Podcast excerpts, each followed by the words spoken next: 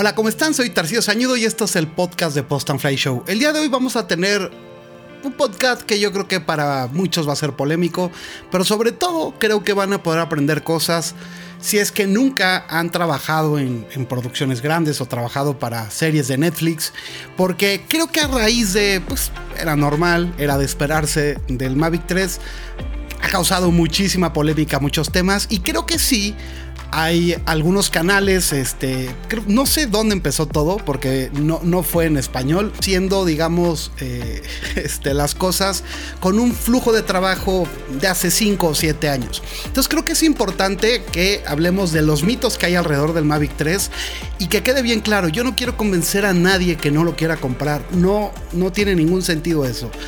Si no me creen, pues bueno, vean el último video que subí, la comparativa del Air 2S y el Mavic 3 y verán cuál es mi postura al respecto. No quiero convencer a nadie, pero sí quiero que gente que esté dudando, que crea que sí le puede funcionar el Mavic 3 porque hay muchas razones por las cuales te pueda funcionar y para otro nicho más pequeño, como es mi caso, el Mavic 3 Cine y todos esos mitos que se están, digamos, llevando entre comentarios, entre videos y todo, pues queden aclarados con alguien que sí, lo tiene, lo ha probado y ha trabajado en producciones de Netflix, ha trabajado con otros drones y vamos a probar algunas cosas porque hay muchos mitos que con el disco duro, que si el ProRes, muchas cosas que aquí vamos a dejar muy claras para que pues la gente que está dudando, que se está pensando, que está analizando, que se está esperando, que sí le interesa este dron, tenga información. Y a los que no, pues bueno, pueden aprender cosas interesantes y saber sobre pues otros temas que igual y no conoces porque pues no, porque no yo no sé de muchas cosas, me preguntan muchísimo de fotogrametría, de, de mundos de cosas de los drones que no conozco y les digo, la verdad de eso no tengo experiencia. No pasa nada, el chiste de esto es seguir aprendiendo día con día, así que comenzamos.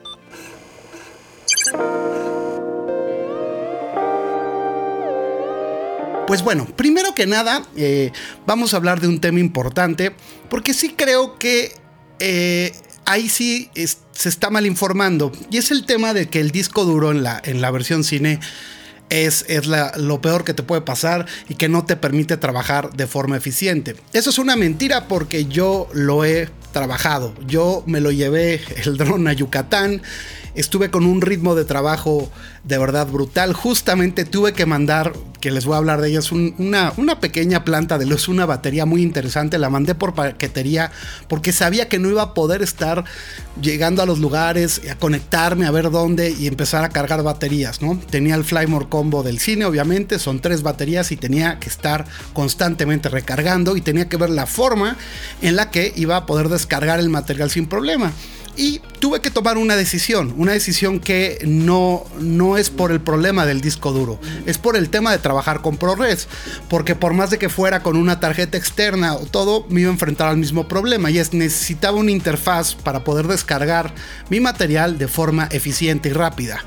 Y no tuve que invertir demasiado dinero, lo que tuve que hacer es tomar la decisión de, pues ya, digamos, retirar mi computadora laptop, que es una MacBook Pro 2015, que sí tenía todas las entradas y todo, pero ya era muy lenta y no me iba a funcionar. ¿Por qué? Porque no tiene entradas USB-C o Thunderbolt 3 o Thunderbolt 4. Entonces, por más que le pusiera adaptadores, no lee los discos SSDs, no lee el disco, por ejemplo, obviamente del Mavic 3, no lee nada que sea, digamos, de una interfaz. Eh, de, ese tipo, no me las lee.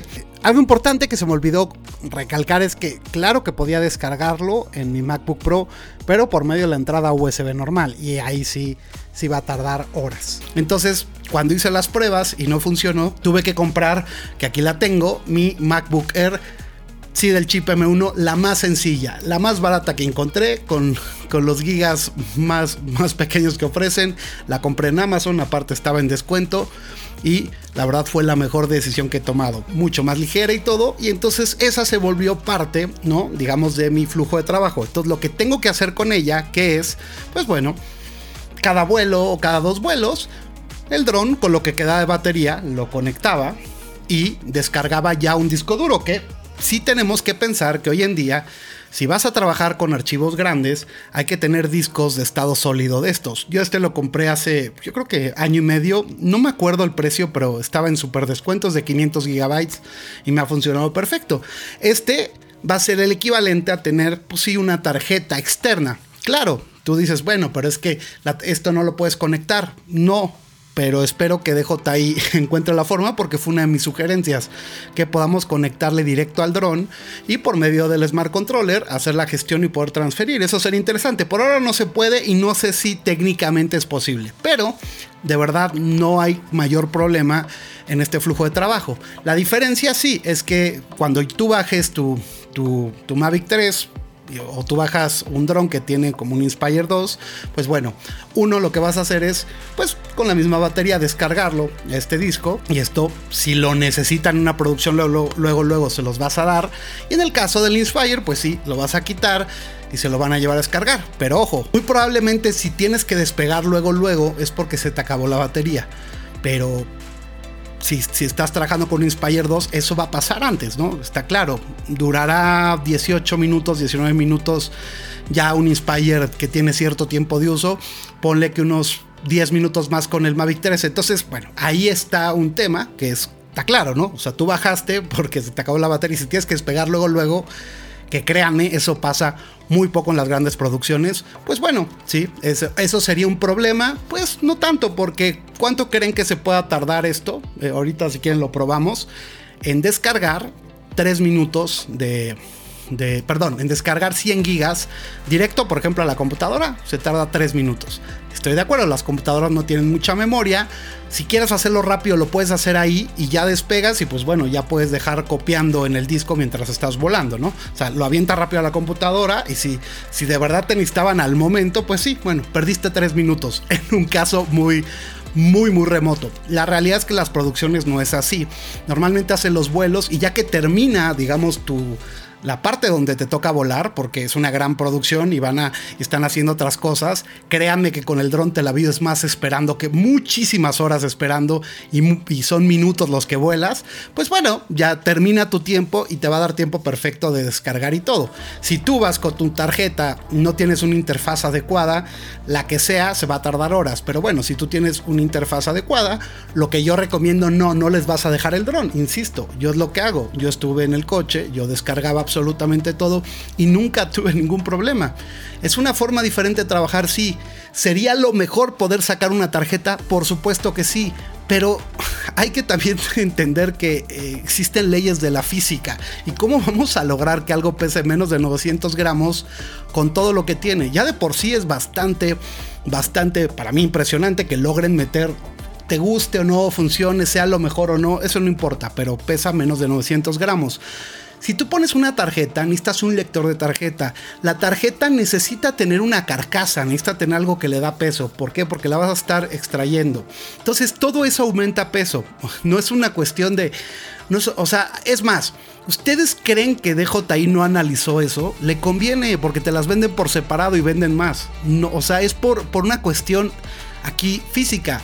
Al parecer el disco duro, leía que Osita puso que es de un tipo que sí se puede reemplazar. Y esas son buenas noticias. Y los busqué y pues son como, pues sí, como tú ves un chip. O sea, es, es, es, está, digamos, es una tarjetita chiquita como un chip y es lo que, lo que hay. Obviamente se conecta al, al equipo y ya hay un sistema que es, obviamente, bueno, se podría decir que es un lector, pero es algo muy, muy muy pequeño y es algo que no pesa mucho. Entonces el tema es que si quieres que pese 900, menos de 900 gramos, se vuelve difícil que le pongas un lector. Insisto, sería lo mejor sí, pero por otro lado no, porque igual y entonces te las venden carísimas, ¿no? Al fin y al cabo, si tú quieres de las nuevas que son para el Ronin 4D, cuesta 700 dólares en una de un tera y las del Inspire 2 valen mil y tantos dólares o mil dólares, pero es mucho dinero, ¿no? O sea, para una tarjeta. Entonces, en eso quiero que quede bien claro que no hay tanto problema. Entonces, yo 100 gigas me tardo 3 minutos en aventarlo directo. Y si es, digamos, conectado a la computadora, el dron y al disco duro, normalmente es el doble, ¿no? les voy a poner un ejemplo. El domingo, no, la verdad, no, no tenía prisa y estuve volando unos vuelos muy largos que los quise hacer en ProRes. Entonces, ¿qué pasó? Pues bueno, que al momento que llegué a, este, en la noche quise descargar ya para tenerlo todo en el disco duro, lo conecté y con la última batería, que sí, tenía 50% de batería exacto cuando terminé ese vuelo, me puse a descargar y me marcó 20 minutos. ¿Por qué? Porque eran más de 300 gigas. Y fue obviamente al disco, ¿no? No, no, no, tengo ni la memoria en la computadora, son creo que 250 gigabytes. Pero bueno, lo pasé al disco y fueron 20 minutos. ¿Con cuánto acabó la batería? Acabó con exactamente 36, es decir, 14% se bajó. Sí, si todo un día de trabajo y traes un terabyte, pues sí vas a necesitar, este, pues sí, sin duda alguna, este, pues con una batería nueva. La verdad es que dejar hasta un terabyte sin descargar, creo que es un descuido muy grande porque estás arriesgando cada vez que vuelas tu material. Lo mejor es irlo descargando y claro que te da tiempo.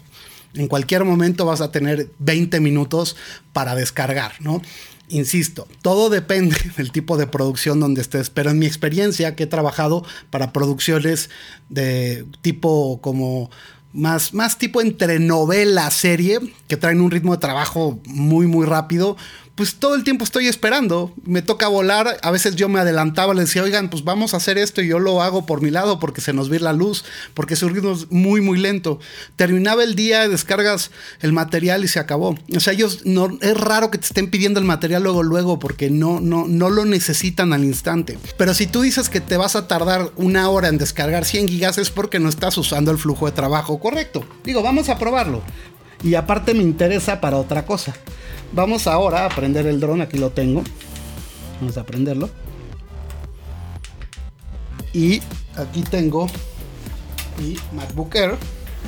Y vamos a hacer dos cosas. Esto es primero descargar y luego les voy a poner otro ejemplo para que vean si sí realmente necesitas un avión de computadora para poder correr estos archivos ProRes, que es otro de los mitos que tenemos. Entonces déjenme conectarlo y vamos a descargar directo a la computadora. Aquí ya tenemos la SSD y déjenme es más, vamos a hacer algo para que quede, quede esto claro. Primero le vamos a poner capturar, estoy grabando la pantalla para que ahorita ya lo van a ver seguramente. Déjame ver si ya está grabando ya. Y vamos a ver cuánto mide. Son 109 gigabytes y vamos a ver cuánto se tarda. Ya lo estoy copiando y 3 minutos, ¿no? Le digo que ya los tengo muy medidos. Esto, pues subirlo a un disco sólido es el doble. Entonces, ponle que le aumentes un poquito. Si lo estuviéramos pasando al disco este serían 7 minutos. Sí, ya sé, es una locura de tiempo si te están presionando para volar. Bueno, si te están presionando para volar, les digo, va, volamos. Y ya que termine mi turno, lo descargo y en vez de tardarme 7 minutos, igual me va a tardar 15. La realidad es que en las grandes producciones, también hay que ser claros, es rarísimo que, te avientes grabaciones muy largas. Son momentos, son escenas. Entonces, cada vuelo que te echas, pues si es en ProRes HQ, igual iban a ser 50 gigas, 40. Entonces, no, no hay tanto problema con eso. Estoy, eh, o sea, aparte el problema, por ejemplo, con el Inspire es que no es un problema. Para lo que voy es que ahí sí los archivos son más grandes, no es un problema. No, no, no, no use la palabra correcta. Porque normalmente, pues ahí no va a estar en ProRes, vas a estar en, en, en DNG RAW, ¿no? Bueno, depende de la producción. Y eso sí pesan mucho más. Pero pues eso es un tema del, del codec, ¿no? Es, no, es, es, no tiene compresión realmente. Entonces el DNG RAW es muy, muy pesado. Entonces sí, va a pesar, pues no sé cuánto, la verdad no sé cuál es la comparativa, pero bastante. Entonces, bueno, voy a dejar la laptop aquí. No quiero cometer una tontería acá, es que tengo una cantidad de cosas. Este, tengo muchas ganas de reordenar este asunto del estudio, pero bueno, al momento que que ya se descargue, también vamos a pasar al siguiente tema, ¿no? Como vemos, bueno, el disco duro a mí no me representa ningún problema, pero bueno, si a ti sí, está bien, pero no, o sea, el mito aquí es, es que con esto no vas a poder trabajar y, te va, depende, o sea, depende cada quien cómo quiera trabajar. Yo, eh, una cosa real es que con gente que trabajé con Inspire 2, fue un dolor de cabeza lo de las tarjetas, era muy lenta la transferencia, no sé si no tenía las tarjetas correctas, luego déjate eso, iban con una sola y estuvimos una vez una hora y media esperando a que nos descargaran. O sea, ahí sí depende de cada quien, ¿no? Depende de el flujo de trabajo que tenga cada uno y eso está claro. Pero bueno, ahora viene otro mito y es el ProRes. El ProRes es un codec muy complicado de trabajar con una computadora. Es el mito número dos. Acabamos de descargar los archivos, ¿no?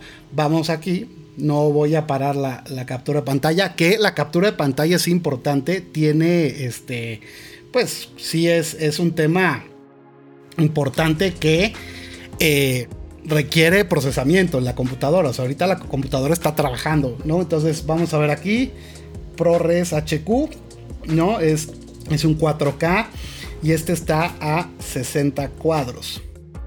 Ok, es un, es un archivo grande, 60 cuadros, 4K real, no Ultra HD y en ProRes. Vamos a ver, igual me puede quedar mal. Digo, ahorita está corriendo en tiempo real, manos fuera, no estoy haciendo nada. Y corre en tiempo real el ProRes HQ, esta es una MacBook Air M1.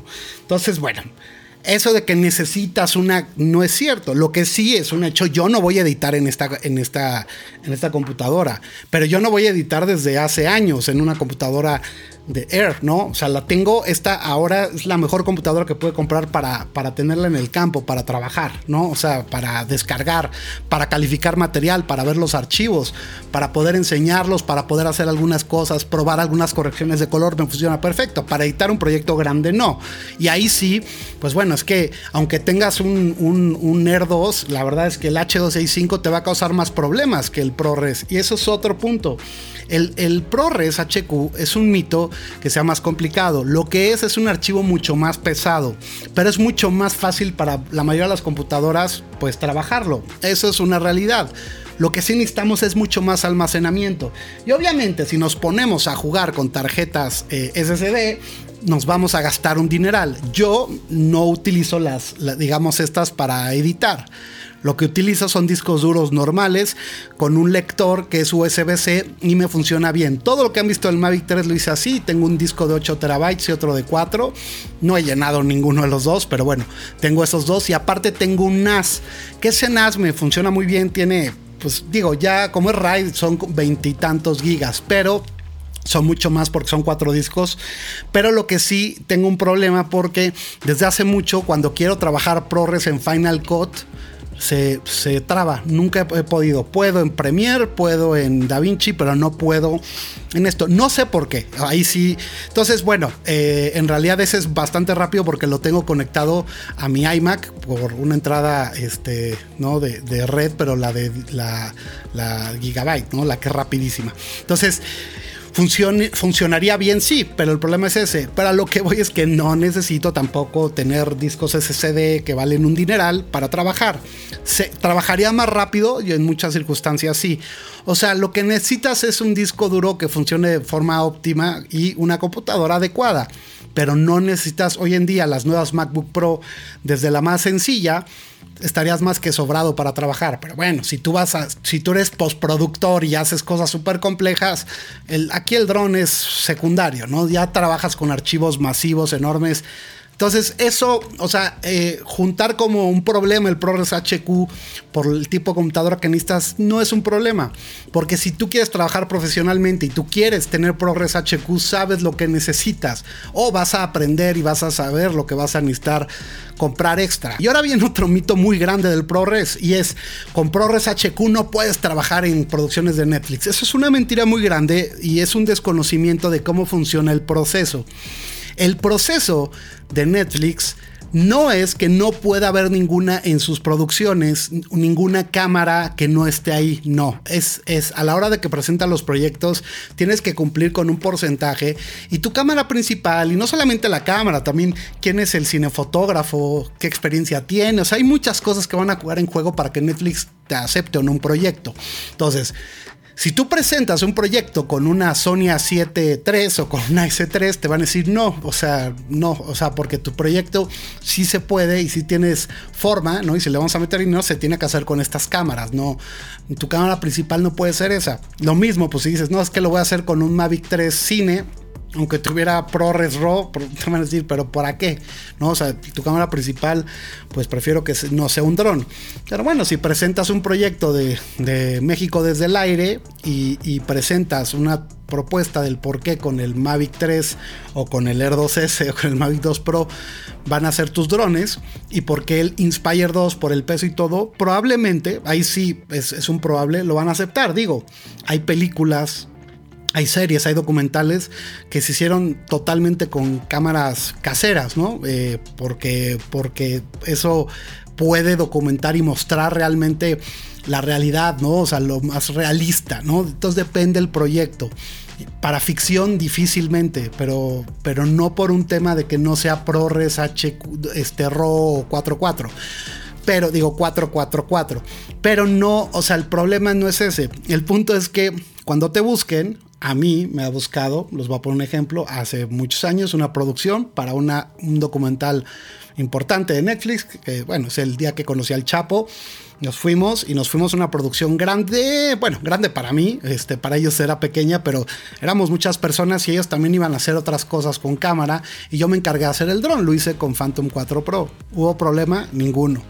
Luego me buscó el productor de la serie de Narcos, no es mexicano, es, de Estados Unidos, y me dijo, oye, es que quiero tomas de México, y la verdad es que sí, nosotros tenemos nuestro operador de dron, pero pues las tomas así de los lugares y eso, pues nos complica mucho, ¿no? Y queremos que vimos tu trabajo y queremos que nos ayudes con esto. Ah, perfecto, ¿qué lugares necesitas? Va, yo te los entrego. Y se los entregué. Me volvieron a pedir para la segunda temporada. Y todo fue primera con Phantom 4 Pro y para la siguiente fueron cosas hechas con el Mavic 2 Pro. ¿Me pusieron algún pero? Ninguno. Es más, ni siquiera tuvieron el material original. O sea, no, lo tuvieron H265 a 10 bits. Lo tuvieron ya exportado en H264. No hubo problema. Otro ejemplo, este hace poco salió una película que se me fue el nombre, pero porque no trabajé directamente con ellos, pero de Chilangolandia creo que se llama. Y el trailer utiliza tomas mías.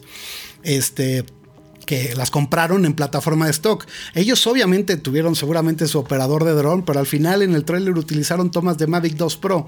Entonces, ahora que obviamente van a decir, entonces, ¿para qué quieres el cine? No, estoy de acuerdo. No necesitas a fuerza tener el cine para que te contraten.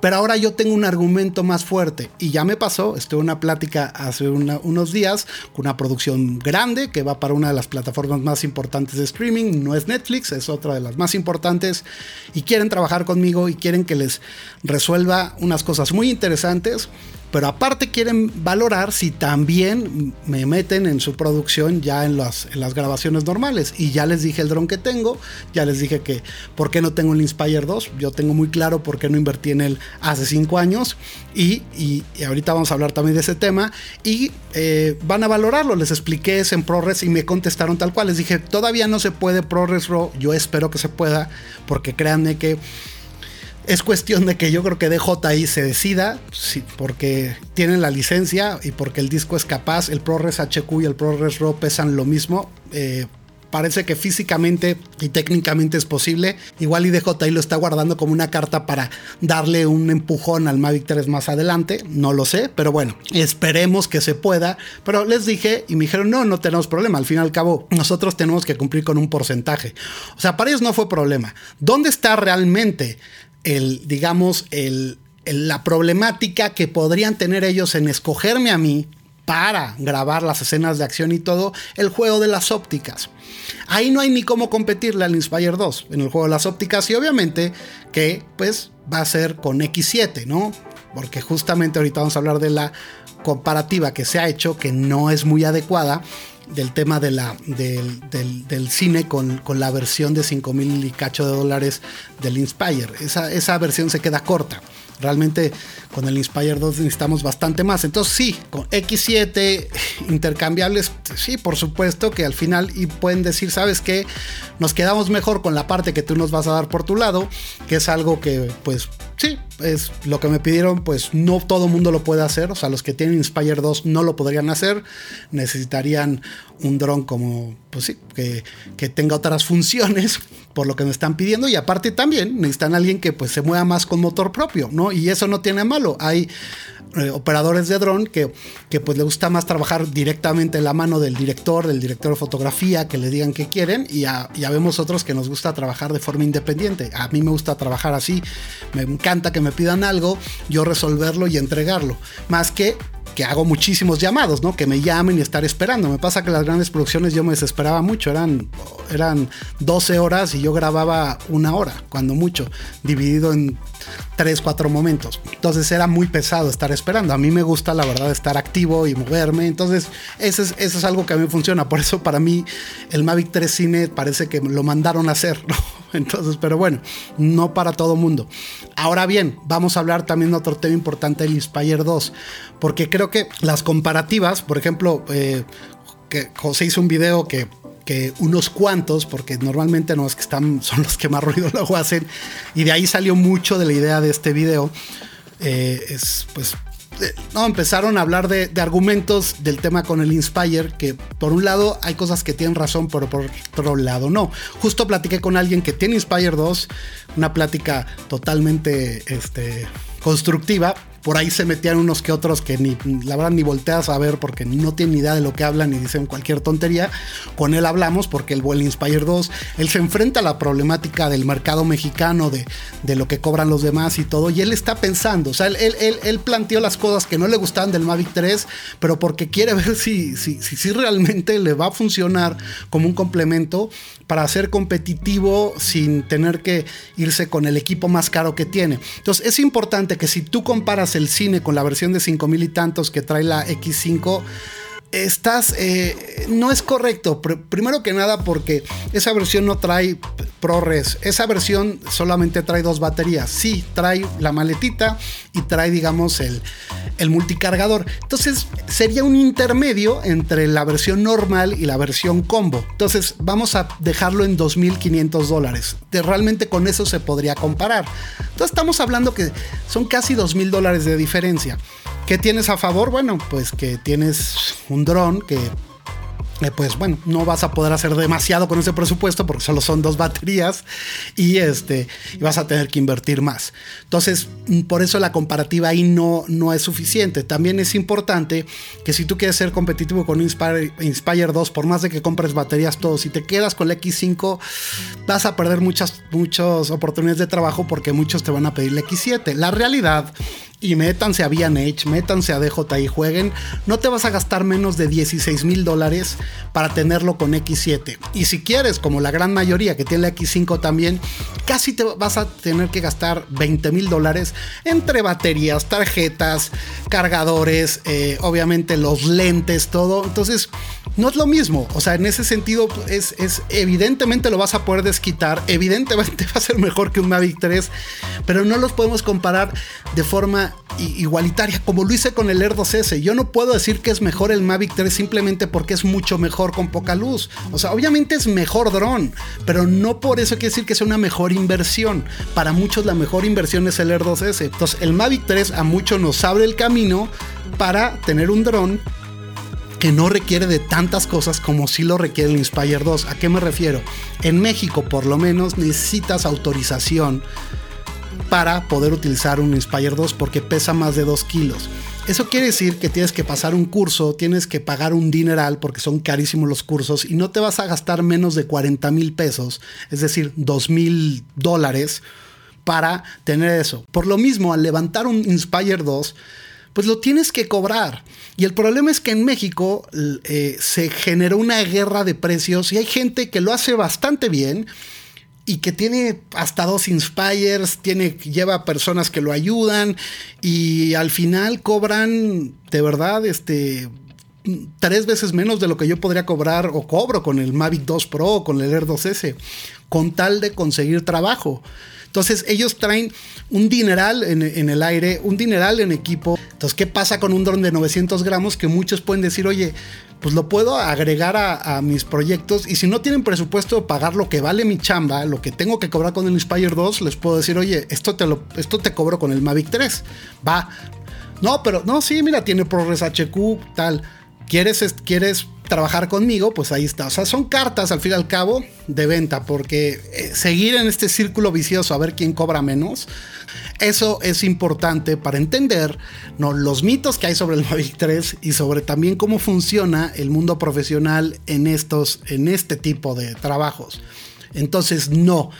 El Mavic 3 no viene a sustituir por ahora al Inspire, pero bueno, hay un tema importante. Eso lo va a decidir DJI ya está por cumplir 5 años el Inspire 2. Ya son tiempos, distancias peligrosas para que nos podamos igual pensar que podría ser que ya no va a venir un Inspire, igual y será otra versión. No estoy seguro de eso, pero ya es mucho tiempo, entonces igual y DJI no tiene interés en otro Inspire. Puede ser que estén buscando algo intermedio de menos de 2 kilos, no lo sé, la verdad no tengo ni idea. O algo más grande para levantar pues un tema ya más tipo el running nuevo, no lo sé. Es, sería interesante, pero pero, pero, no es un hecho que haga un Inspire 3. Entonces, este, pero pues definitivamente para muchísimas cosas es un equipo superior. Entonces solamente quiero dejar eso claro. O sea, no lo más, pero, pero para otros, insisto, para mí, el, el, ¿qué le falta al Mavic 3? Pues para mí que tenga ProRes RAW eh, realmente y bueno, que le agreguen lo que le tienen que agregar. Y eso es bien importante porque primero que nada, eh, o sea, no te dejes llevar por un canal que te dice que es sincero porque no lo tiene porque hay mucha ironía en ese pensar. O sea, alguien que te dice que él sí es sincero porque no lo tiene, cuando él lo quiere tener, entonces ya no está siendo sincero. ¿Por qué también te está diciendo de cierta manera que él, él, entonces no sería sincero si lo tuviera? Pero eso te lo está diciendo él. O sea, él no puede asumir que si él piensa de esa forma, todos lo hacen de esa forma. En lo personal, yo siempre he opinado de la misma forma de los drones de JI. Algunas cosas me gustan, la mayoría. Yo no soy un crítico, a mí me gusta eh, utilizar los drones para hacer videos espectaculares de México, siempre lo digo. No ha cambiado, pero, pero, pero no hay que curarse en salud. Yo no les tengo que decir al letra este video, aquí van a ver la opinión sincera porque yo tal y tal y tal, porque a mí no sé qué, porque si un canal lo tiene, yo no lo tengo, entonces eso me da mucho más credibilidad. Eso es una mentira, porque, porque ni siquiera este, lo piensa así. Porque al fin y al cabo, cualquier persona que tenga un canal de YouTube especializado en drones, pues obviamente busca conseguir esas colaboraciones, porque nos traen muchísimas cosas buenas, pero eso no te hace que tengas que hablar de una u otra forma. Todo lo que le critican al Mavic 3 todo lo tengo en mi primer video al final y creo que he sido de los que fui más enérgico con el tema del control remoto, que no lo puedo entender que el control remoto en la versión normal sea el mismo del Mini 2. Ahorita salió el tema porque no tengo hyperlapses, eso me tiene muy enojado porque no puedo explotar al máximo una parte que, que digamos, un, algún talento que yo puedo tener que me gusta y que he podido hacer cosas que, pues sí han destacado mi trabajo son los hyperlapses, no lo puedo hacer con el Mavic 3. En, fin, hay muchas cosas que sí. Y el precio, yo el precio, yo todavía, porque nos dijeron el precio muy pocos días antes y que esos son rumores, igual y lo están corriendo para que la gente crea que va a ser muy caro. Y mi, yo mi, mi, cálculo era que iba a costar 1999 la versión normal, 2600 la versión combo y la cine 3700 dólares. Ese era mi, mi cálculo. Pues no, fue mucho más. Entonces a mí me tiene sí esas partes y no, o sea, no lo he escondido en ningún momento. Cuando hablé de la comparativa con el Air 2S, en ningún momento metí nada para que dijeras, no, sí no, pues sí, es el Air 2S, aunque no lo necesite yo, este, pues es mejor el Mavic 3 y voy a comprar el Mavic 3, aunque ni siquiera necesitaba el Air 2S, ¿me entienden? No, dejé muy claro que el Air 2S hoy en día es el mejor dron relación calidad-precio. Tú no quieres el Mavic 3, no lo compres. Eh, tú no quieres el Air 2S, no, quieres gastarte eh, mucho menos dinero, hay muchísimas opciones. Lo dije en el último video, no tienes que tener el último dron, no pasa nada. Quieres dedicarte profesionalmente quieres invertir mucho más, tú quieres irte a las grandes ligas, pues igual y te vas a ir a un alta, ¿no? O sea, no, no, no, no hay un solo, una sola respuesta y cada persona tenemos necesidades diferentes, trabajamos de formas distintas. Qué bueno que hay opciones. ¿Va a ser el dron más exitoso de DJI? Para nada. ¿Por qué? Por precio, porque ya llegó un nicho que es mucho más pequeño esos nichos los abrieron, los ampliaron con el Mini, con el Mini 2, con el Mini C, con el Air 2, con el Air 2S. Y pues ahí marcas como Autel están sacando cosas muy interesantes. Y ya, ¿no? Esa es mi forma de verlo. Estoy en lo correcto, soy la verdad absoluta para nada. Pero lo que sí, de mi parte, yo hablo lo que siento, lo que creo. Y nadie ni nada me va a obligar ni me va a decir lo que tenga que decir cada quien que analice, que, que se vaya con los canales que quiera. Es, ese es el chiste de esto, por eso somos tantos canales y yo lo que les digo, véanse todos y saquen lo mejor de cada uno, porque se quedan con la opinión de uno no sirve de nada. No se queden nomás con mi opinión, porque no les va a servir de nada. Quédense con la opinión de muchos y saquen lo mejor. Y ya, les mando un fuerte abrazo, nos vemos y nos escuchamos en el siguiente. Chao.